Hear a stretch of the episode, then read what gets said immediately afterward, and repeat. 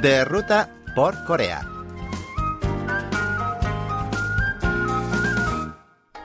Hola amigos, les saluda Lucas Kim, su guía turístico de los jueves. Hoy conoceremos los principales enclaves de la provincia Gyeongsang del Norte a través del llamado K-Travel Bus, un paquete turístico que facilita un viaje más ameno y cómodo por Corea.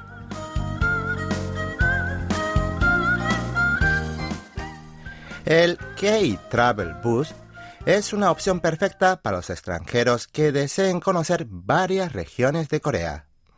Como su nombre indica, se trata de una ruta a bordo de un autobús exclusivo, con guías en diversos idiomas que incluye comida, alojamiento y varias actividades culturales. El servicio incluye también varios paquetes turísticos. Dependiendo de la necesidad de cada viajero, puede elegir tours de dos o cuatro días para visitar un par de regiones específicas o elegir el de siete días, que abarca todo el país.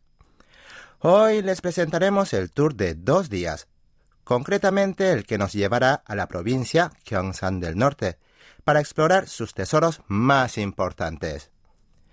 El tour comienza en el céntrico barrio Insadong en Seúl, con rumbo a la aldea folclórica Hahue en la ciudad de Andong.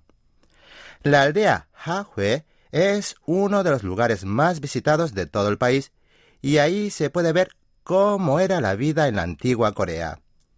Desde el siglo XVII hasta la actualidad, este asentamiento histórico ha sido habitado exclusivamente por el clan Pungsan-ryu, una importante familia que dio famosos eruditos y altos funcionarios durante la dinastía Joseon. La aldea constituye en su totalidad un auténtico museo arquitectónico repleto de tesoros y patrimonios culturales.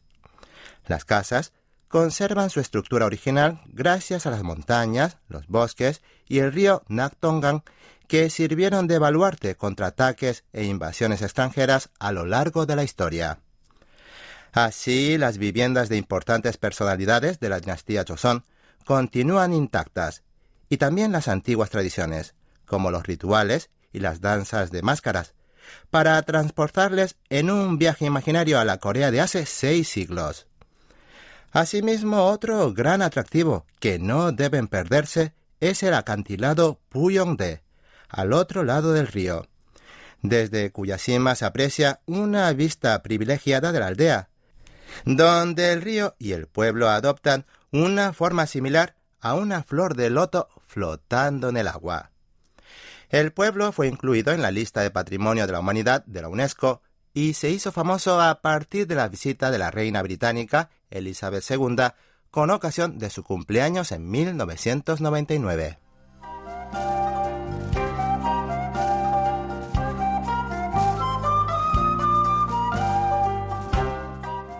Tras disfrutar de la comida típica y las joyas de la aldea Hahue, es hora de visitar Gyeongju, a dos horas en autobús.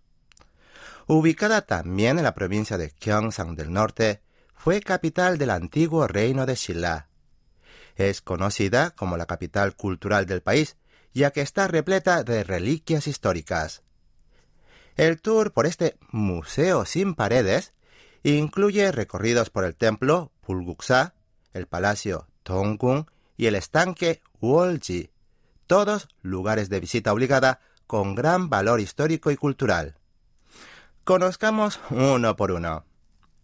En primer lugar, el templo Pulguksa es uno de los templos más famosos de Corea por su rica arquitectura y escala para la época, que le hicieron incluso entrar en la lista de Patrimonio de la Humanidad de la UNESCO. Este complejo religioso es original del año 528, aunque no estuvo exento de saqueos e incendios durante la invasión japonesa, por lo que varios de sus edificios tuvieron que ser reconstruidos.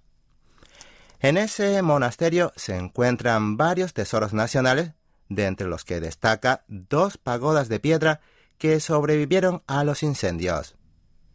Con 10,4 metros de altura, se erigen al este y al oeste respectivamente.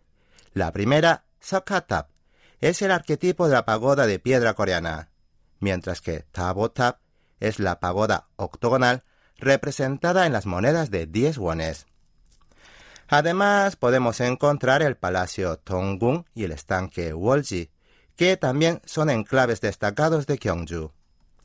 El Palacio Tonggung era el lugar de residencia del príncipe heredero del reino de Shilla, y Wolji es un estanque artificial sobre el que se aposenta el palacio. El conjunto ofrece una vista espectacular y más de noche, donde los reflejos de los tejados dibujan un paisaje mágico sobre el agua en armonía con la tenue luz de la luna. Sin duda, un remanso de paz que invita a la relajación y a la contemplación. Así finaliza el primer día del tour de K-Travel Bus. Seguiremos con la segunda parte la próxima semana, así que no se lo pierdan. Hasta aquí les acompañó Lucas Kim.